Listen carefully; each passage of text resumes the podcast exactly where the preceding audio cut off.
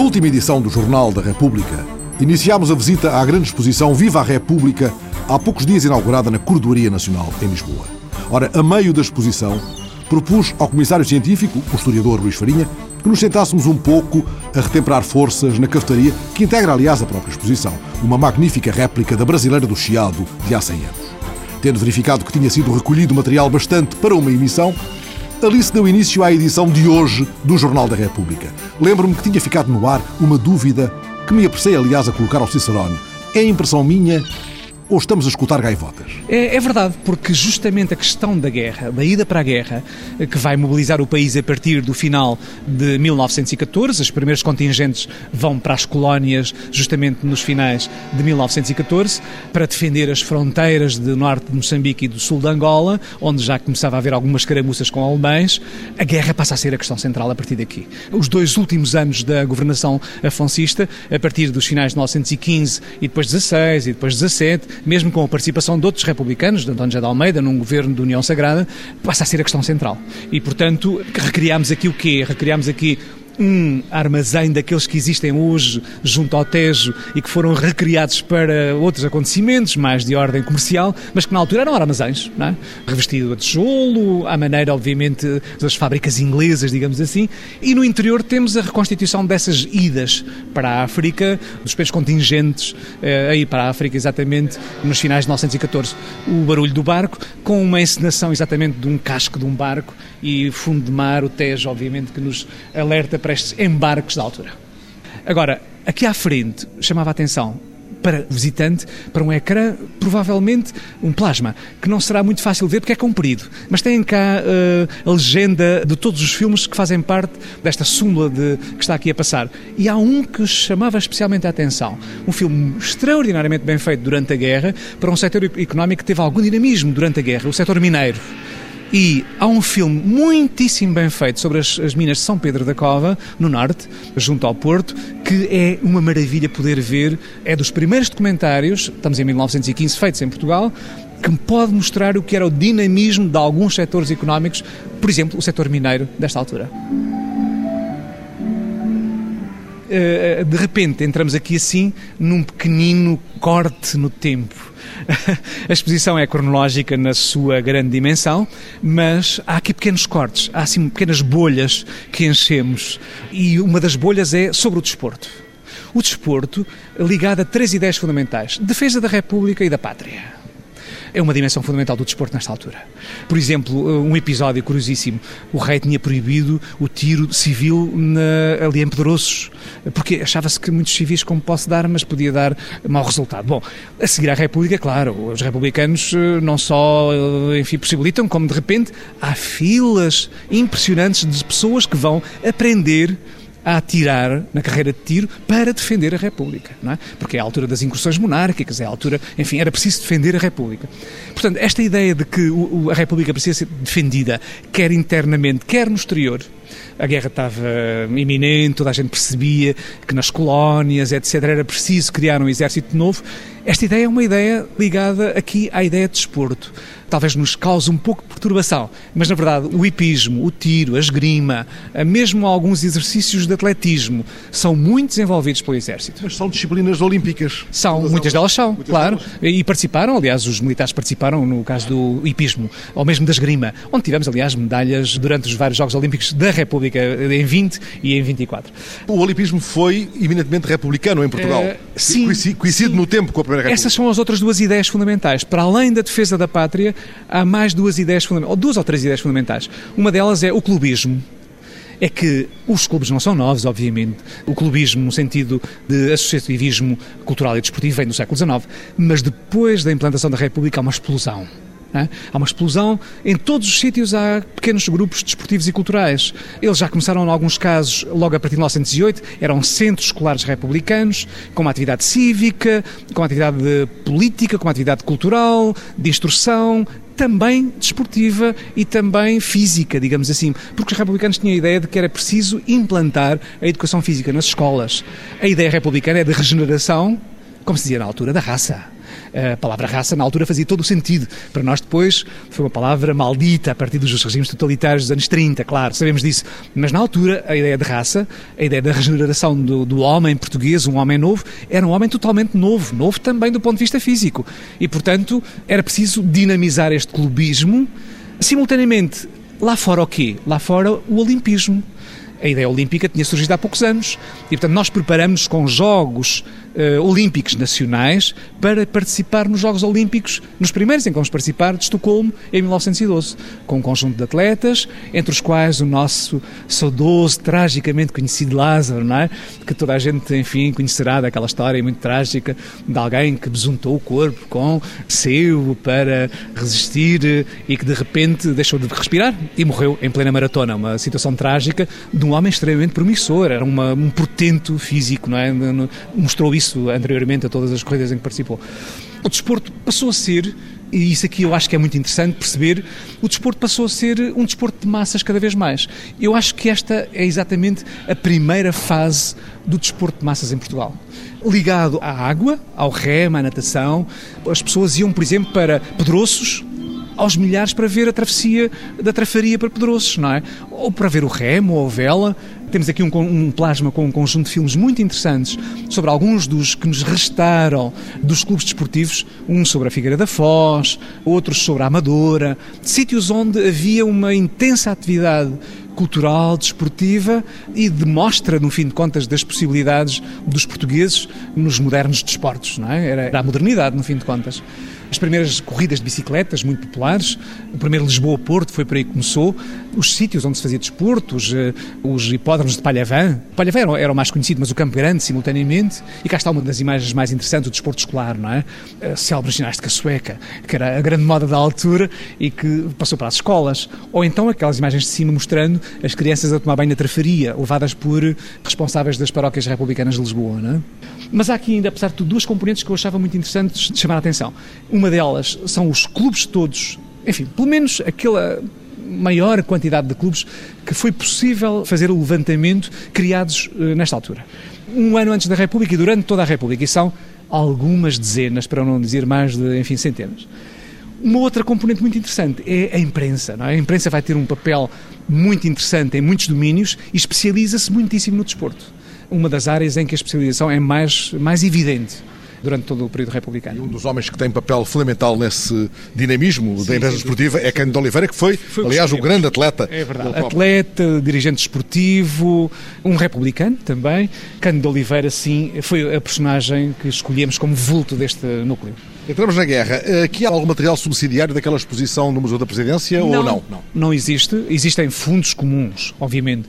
Os materiais que temos aqui, alguns originais, vieram do Museu Militar de Elvas, vieram do Museu Militar de Lisboa e, portanto, coincidem, em alguns aspectos, os objetos que chegam aqui. Temos, apesar de tudo, poucos objetos e, portanto, a exposição é feita, como disse já, principalmente em reproduções fotográficas, iconográficas, filmes, etc. Mas aqui temos a reconstituição de uma trincheira. No fim da trincheira está a cafetaria, onde já tomámos um café. Agora, não tarda, Estamos na sopa do Sidónio. uh, Sidónio é aqui uma figura central deste período, quer porque, enfim, ele era um republicano, quer porque ele quer uma república nova, quer porque ele introduz uma nova forma de organizar a república, temporariamente, é apenas um ano, é uma experiência temporária, mas na verdade é uma experiência que tenta reformar a república no sentido presidencialista.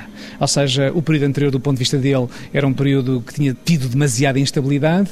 Era preciso criar aqui então uma república onde, de algum modo, coincidisse o presidente com um partido e com o governo. Este homem não é um anticorpo da República, é um homem cujo percurso anterior está integrado no, no percurso Sim, da República. Ele é, ele é, um homem que participa uh, nos primeiros governos da República, é um embaixador de Berlim, em Berlim, quando a guerra se declara pela parte da Alemanha. É justamente daí que ele vem quando chega a Portugal e, e mobiliza este movimento chamado dezembrismo, este golpe militar, em que ele é o chefe central.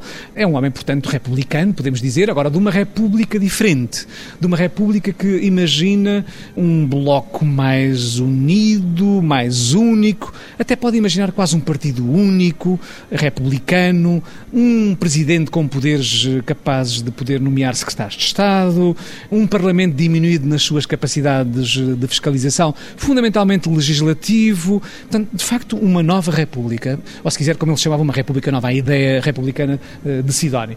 Governa, obviamente, nestas circunstâncias de uma forma um pouco ditatorial, com apoio militar, enquanto não consegue constitucionalizar esse tal regime que ele queria. E, de resto, nunca chega a consegui-lo. É? Há várias tentativas, mas os seus apoios republicanos vão cada vez mais fugindo, nomeadamente o mentor de todo este movimento que é Brito Camacho, um homem do Partido Unionista, bastante mais conservador, que é de facto portador de um projeto constitucional próprio, mas que Sidónia acaba por abandonar. E, portanto, na medida em que procura apoios de todo lado, como ele diz, na República Nova todos são iguais. Estou a ler aqui um texto da parede. Toda a colaboração dos portugueses de bem será aceite. A minha política é sempre a mesma, colocado no meio dos partidos, onde vai juntar gente das direitas e das esquerdas. Esta ideia central, temos que unir os portugueses porque estamos a esfacelar a República, é uma ideia que, resulta mal depois. Na prática, supõe um Messias, não é? Supõe... supõe esta ideia, não é? E, aliás, Sidónio promove e os sidonistas promovem. Não é por acaso que se o visitante quiser ver os filmes de antes dos plasmas que estão antes e se vir os filmes que estão agora aqui a partir de Sidónio, vai ver filmes diferentes. Sidónio inaugura, até esse nível da propaganda, uma ideia nova. O filme é feito para mostrar Sidónio o caudilho não são filmes feitos um pouco de forma desarmada, uh, livre, como aquilo que aparecia ali antes da guerra. Agora, de repente, nós temos um cinema ao serviço da política. É pela primeira vez visível isto. E todo o movimento de Sidónio, as viagens ao país, que depois estão aqui documentadas, Sidónio viaja pelo país no início, vai ao norte do país, vai ao sul, aliás, aqui filmes. Sempre é apoteose. Sempre. Há uma coreografia. Sempre. Ah, obviamente, e promove, é promovida. Claro que é muito, é muito fácil também nesta altura. Portugal vive um período extremamente difícil, a guerra, não é? Estamos em plena guerra, há fome, é bom que se diga, há dificuldades de, de subsistências, há hum, dificuldades de fazer o rolamento dos soldados, grande contestação, não há barcos suficientes para levar e trazer os soldados, os soldados ficam na frente demasiado tempo. E, portanto, tudo isto se percebe cá e, claro, há uma coisa terrível também que Sidónio vai apanhar, que é a espanhola, a pneumónica, que mata mais que a guerra, não é? Mata muito mais que a guerra. Portanto, é um período dramático, digamos assim, da, da, da, história portuguesa e, portanto, muito propício ao aparecimento do messianismo e da ideia de alguém que pode ter uma ideia salvífica para o país. Sidónia encarna um bocadinho essa ideia, até na medida em que o período anterior enfim, teve algumas contestações. Eh, o afonsismo era talvez demasiado impositivo e demasiado reformador no sentido de condução do processo político. O Partido eh, Republicano Português era cada vez mais um partido que deixava à margem os outros e, portanto, o Partido Evolucionista e o Partido Unionista, esses nunca tiveram a hipótese de chegar ao poder. E, portanto, este anti-afonsismo latente é qualquer coisa que também pode alimentar muito bem o sidonismo nascente. O sidonismo é, de algum modo, um anti-afonsismo, não é? Agora, é verdade que entramos aqui naquilo que nós designamos de terror branco. Porquê? Bom, porque, na verdade, o período anterior ao sidonismo não podemos dizer que tenha sido um período de terror vermelho, mas podemos dizer que foi um período de confrontação, de confrontação em que o Estado se armou para, obviamente, conter revoltas uh, do operariado, uh, reprimindo, reprimindo, reprimindo o operariado, uh, obviamente, incursões monárquicas, revoltas, inclusive dos republicanos. Há fações republicanas que não se sentem representados no Partido Republicano Português. E, portanto, há tentativas, obviamente, de reação ao afoncismo. E o afoncismo reage de uma forma uh, também dura, quer em relação ao operariado, quer em relação às outras uh, famílias políticas. Não é um terror vermelho, obviamente, mas é uh, essa reação, é essa reação que de algum modo o sidonismo se opõe, mas o sidonismo acaba por cair um pouco também no mesmo. Quer dizer, digamos que a esta reação democrática que existia na altura, acaba por se opor este final do sidonismo. O final do sidonismo é um final muito repressivo, de, na verdade. Sidónio não tem os apoios que desejava, não consegue constitucionalizar o regime, a pneumónica mata muitas pessoas, o descontentamento é grande e politicamente começam a haver, de facto, uh, reações ao sidonismo. E por isso o sidonismo acaba por ser um regime que uh, reprime para o final, destrói. Uh, há aqui uma imagem, através de uma fisga, em que podemos perceber exatamente a destruição de um templo maçónico. Bom, aqui está. Aqui está, isto é simbólico, mais do que propriamente a destruição em si, é a simbologia associada. Vamos cá destruir os nossos inimigos, até no seu âmago. Claro, a parte final, como era de esperar, vai exatamente criar... Afastá-lo tragicamente Exatamente, é o atentado. O grande morto chama-lhe a exposição? Pois, nós chamamos-lhe o grande morto porque, de algum modo ligado ao Sidónio, ficou sempre a ideia de que era possível eh, uma outra república, pelo menos por uma certa facção de republicanos, e à volta da figura de Sidónio criou-se um mito enorme um mito à volta do mártir, como era de esperar, obviamente. Um mártir republicano, um mártir salvífico, mas que acabou por ser morto por eh, justamente um dos homens, enfim, do mundo democrático, um, um ex-democrático, um homem uh, que terá levado esta missão uh, por conta própria, tanto quanto se pode perceber até agora, mas na verdade depois cria-se aqui à volta do Sidónio um mito. Um mito e a ideia do mártir que salvou, digamos assim, a República temporariamente e podia ser uma salvação para a República. Esse mito é criado. Estas exéquias nacionais do Grande Morto são encenadas de uma forma grande e poderosa. O cortejo vai desde a Câmara Municipal até Belém, quer dizer, e mantém-se, dá voltas à parte alta da cidade, pelo Chiado, etc. E, portanto, é de facto uma encenação, da, uh, neste caso das exéquias, como depois pagelas, postais, cartazes vão manter exatamente esta ideia do Sidónio, como, eh, como aliás o, o Fernando Pessoa, não é? Acabará por construir o célebre poema sobre o Presidente Rei. Está aqui também, aliás. Está. está, um pedacinho do poema está aqui. Longe da fama e das espadas, alheio às turbas, ele dorme. Em torno há claustros ou arcadas. Só a noite enorme, porque para ele, já virado para o lado onde está só Deus, são mais que sombra e que passado a terra e os céus. Ali o gesto, a astúcia, a lida, são já para ele, sem as ver, vácuo de ação, sombra perdida, sopro sem ser. Só com sua alma e com a treva, a alma gentil que nos amou, ainda esse amor e ardor conserva? Tudo acabou? No mistério onde a morte some aquilo a que a alma chama a vida? Que resta dele a nós? Só o nome e a fé perdida? Se Deus o havia de levar, para que foi que nos trouxe, cavaleiro leal do olhar altivo e doce? Soldado rei, que oculta sorte como em braços da pátria ergueu e passou como o vento norte sob o ermo céu. Mas a alma acesa não aceita essa morte absoluta, o nada de quem foi pátria e fé eleita e ungida espada se o amor crê que a morte mente, quando a quem quer leva de novo, quão mais crê o rei ainda existente o amor de um povo? Quem ele foi, sábio a sorte, sábio o mistério e a sua lei. A vida fê-lo herói e a morte o sagrou rei o sidonismo depois acaba, obviamente, com a morte de Sidónio e com a divisão entre dois grandes blocos, acaba como uma pequena, enfim, pequena, digo eu, temporariamente, muito dura, guerra civil, com três espaços fundamentais. Uh, Lisboa, o Alto de Monsanto, né? Santarém, onde também ocorrem confrontos, e principalmente o norte do Porto, a monarquia do norte, que é uma outra fase, digamos assim, de tentativa de implantação ou de reimplantação de um regime que seria monárquico, uh, sidonista, bom, é que são sidonistas monárquicos que estão, é obviamente. Um é, um, é misturado, exatamente. Essa monarquia do Norte ainda dura algum tempo? Curta, de intensidade razoável, uh, dura mesmo no, no, Norte, em Monsanto também, dura um mês e pouco. Em meados de fevereiro de 1919 está serenada o sidonismo está praticamente morto a partir daqui. Embora os sidonistas tivessem continuado e a ideia tenha tido alguma possibilidade de ser retomada mais tarde em alguns dos seus aspectos, não é? Estamos na Noite Sangrenta. Sem dúvida. Um episódio dramático. Os mais trágicos da história da Primeira República. Sim, muito trágico, muito difícil de explicar. Talvez explique por uma razão simples. Eu penso que não há apenas uma república, não é? Há várias repúblicas da República. É um período de grande luta política entre as várias repúblicas, também entre a República, como vimos, e a monarquia, e, portanto, há aqui uma necessidade de tentar perceber estes acontecimentos. A Noite Sangrenta de 1921 vai colocar marinheiros, alguns deles, enfim, que poderiam ter estado exatamente na rotunda, se não, não estiveram, estiveram próximo, apoiaram provavelmente Machado Santos, em certa altura, e agora de repente matam-no. Matam Machado Santos, matam Carlos da Maia, matam Granjo, como uma espécie de loucura que se apoderou destas eh, pessoas, de uma república muito radical, marinheira, ribeirinha, muito descontente com o que estava a acontecer, não é?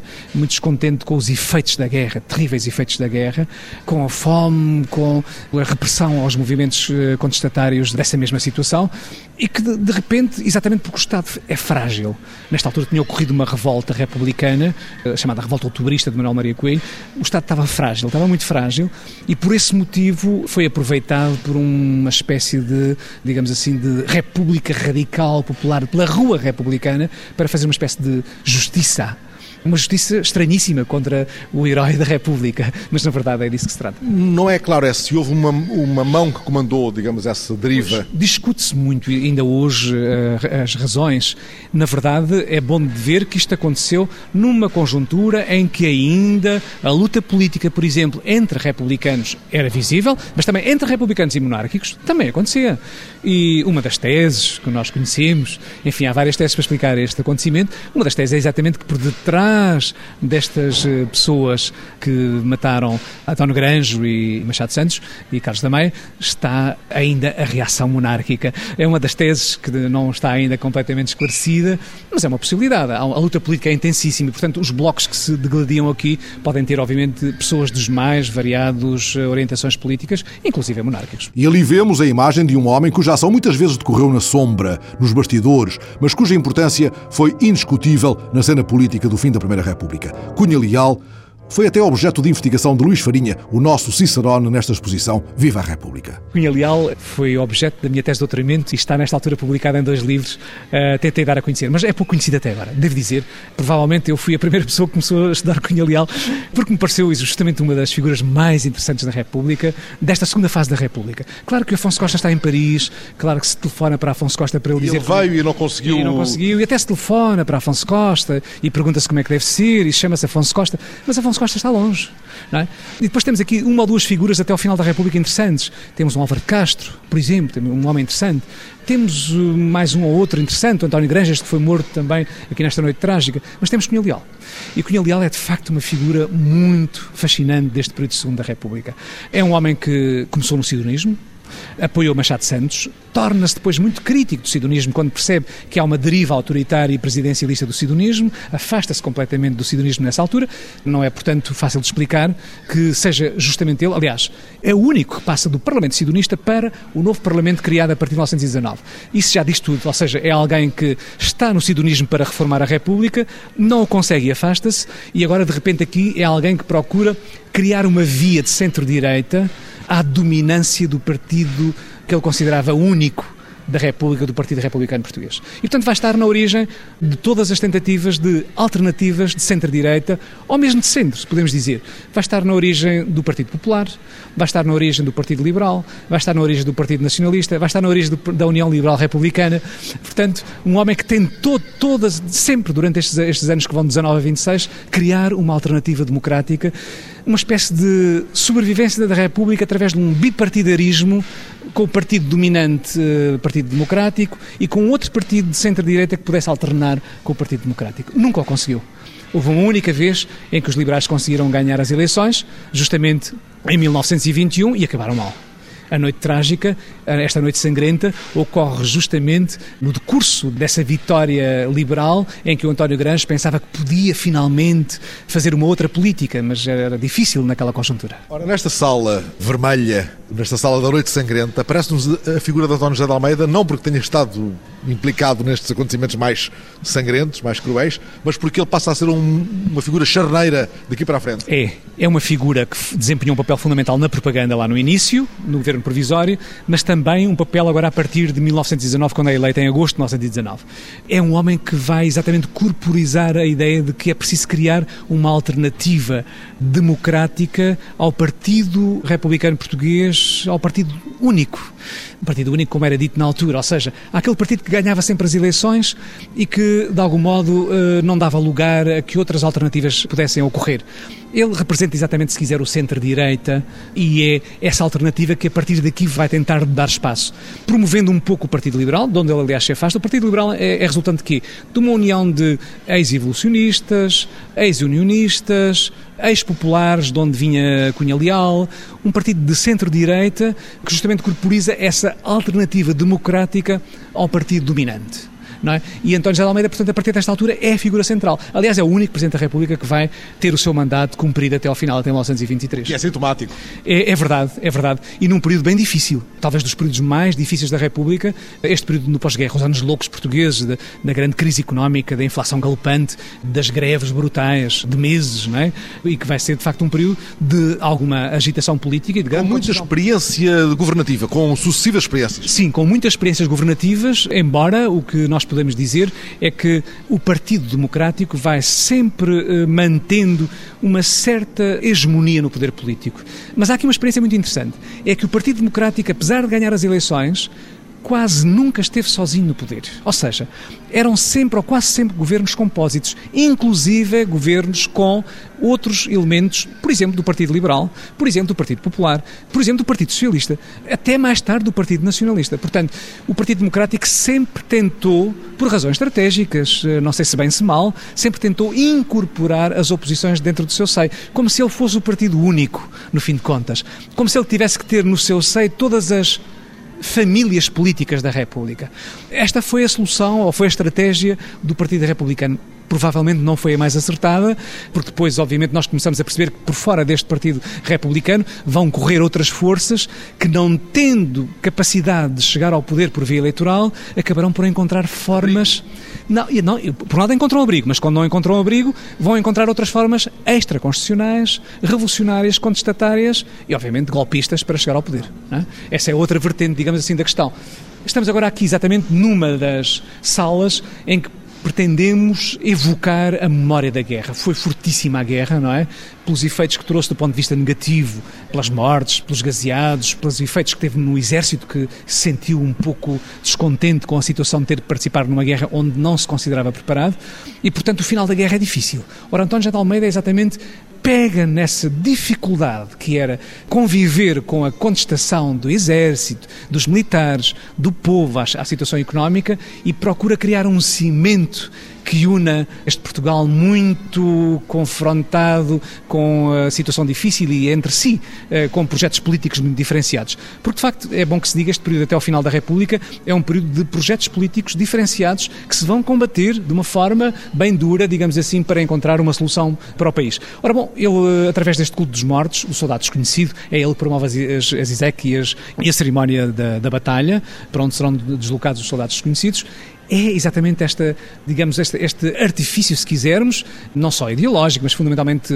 instrumental, para ligar à volta de uma ideia nacional podemos dizer até quase nacionalista, o, o, Portugal dividido, o Portugal descontente, o Portugal que, apesar de tudo, tem que acreditar nele próprio.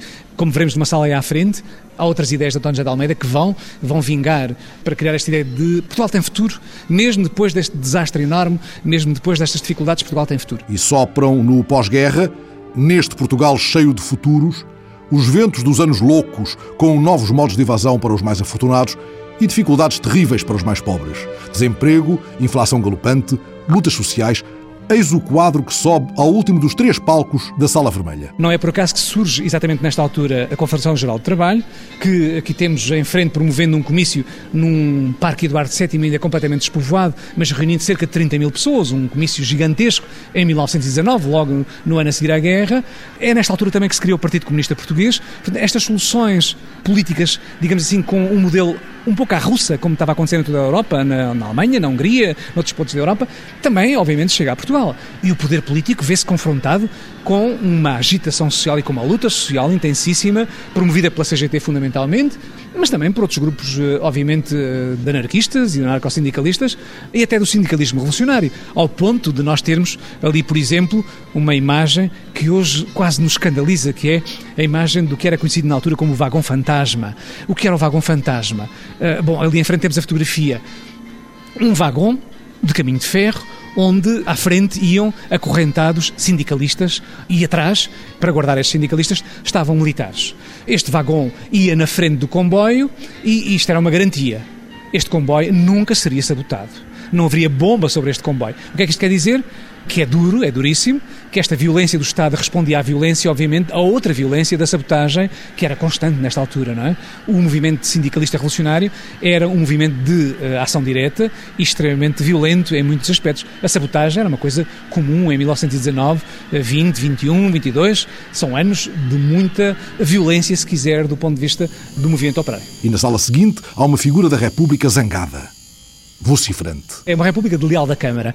Leal da Câmara que está exatamente aqui representado por ser um dos caricaturistas mais interessantes da República e esta sala é justamente o quê? Bom, a sala dedicada especialmente à cultura.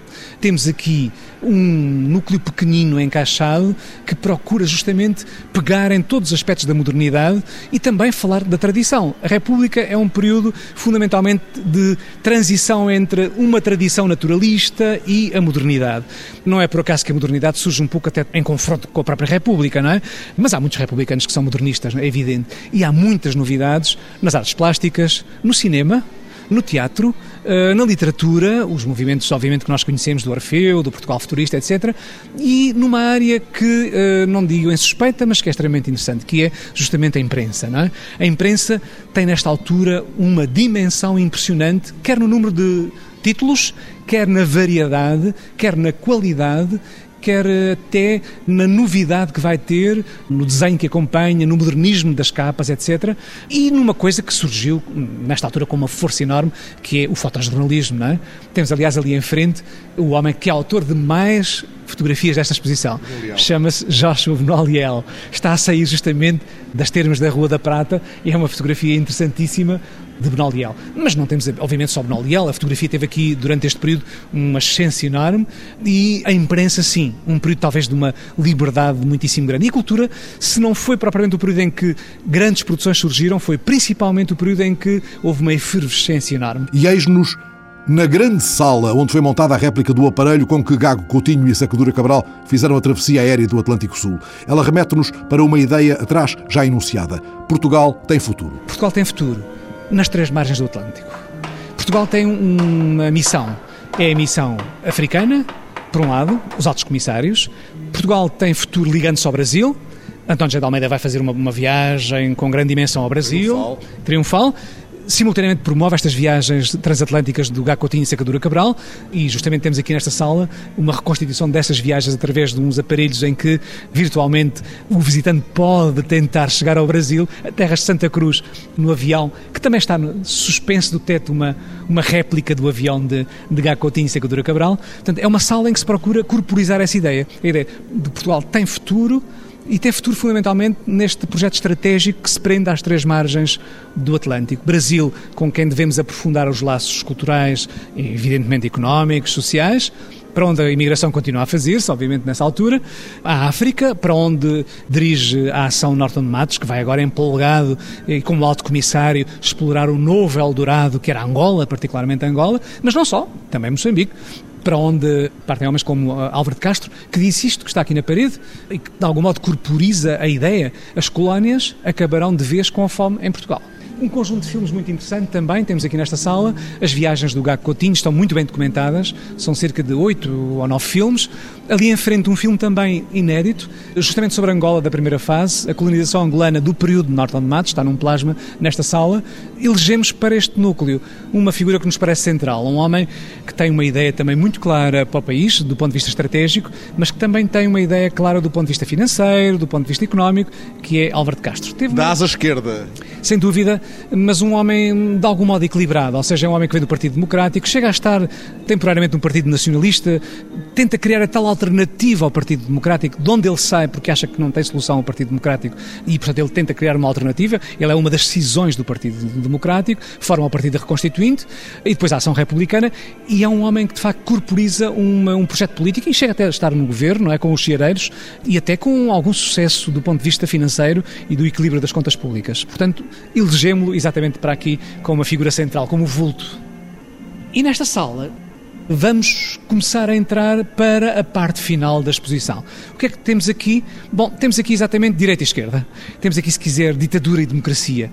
Os Chiareiros e o projeto de esquerda está uh, ali daquele lado e corporiza os governos de esquerda do final da República, de Álvaro Castro, de José dos Santos. Do lado direito temos justamente o projeto nacionalista mais mais autoritário, mais antiliberal, mais antidemocrático. Elegemos a figura central também deste pensamento nacionalista, Martim Nobre de Mel, um professor, um político, um pensador também do nacionalismo de direita, autoritário, antidemocrático e que, obviamente, está aqui exatamente para corporizar dois mundos em luta. E a próxima sala será exatamente isso. Vamos entrar por um espaço muito estreito, um, um espaço que é exatamente o espaço estreito da liberdade, que começa agora aqui a jogar-se. Quer significar isso, exatamente. exatamente isso.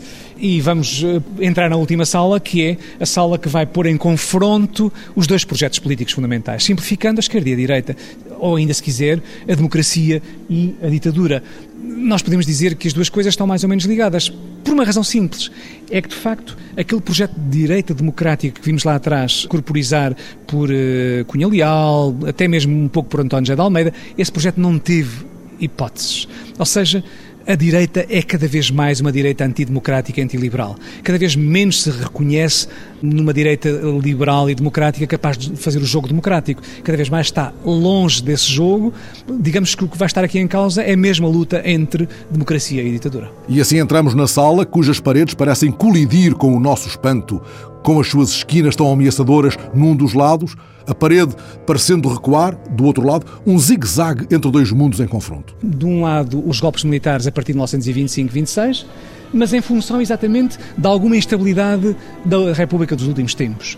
Alguns escândalos como o caso Angola e Metrópole, algumas dificuldades institucionais da República acabarão por facilitar a institucionalização de um projeto autoritário e é esse que está aqui. Portanto, este último núcleo deve ser lido um pouco em zigue-zague, ou seja, vamos de um lado para o outro. A resposta, qual é a resposta exatamente a esta instabilidade? Bom, é os militares impõem-se em 28 de maio de 1926. E não chegaremos à porta de saída sem passarmos pela sala das palavras e das ideias que prevaleceram, as palavras que ficaram da República. O espaço foi chamado da herança republicana. É uma sala branca com palavras penduradas do teto: pátria, democracia, regeneração, cidadania.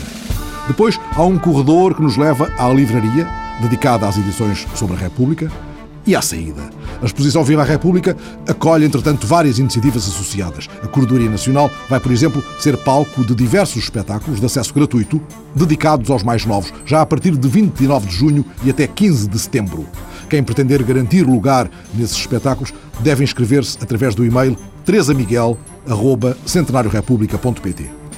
Outro evento da agenda do centenário inaugurou já esta semana. Trata-se da exposição Obras de Santa Engrácia, o Panteão na República. A exposição, organizada em colaboração com o Museu da Presidência, está aberta ao público até novembro e aborda a vida e obra dos quatro presidentes da República que receberam honras no Panteão: Manuel da Riaga, Teófilo Braga, Sidónio Pais e Oscar Carmona. O Jornal da República está de novo no quiosque da rádio, de hoje oito dias, a esta hora.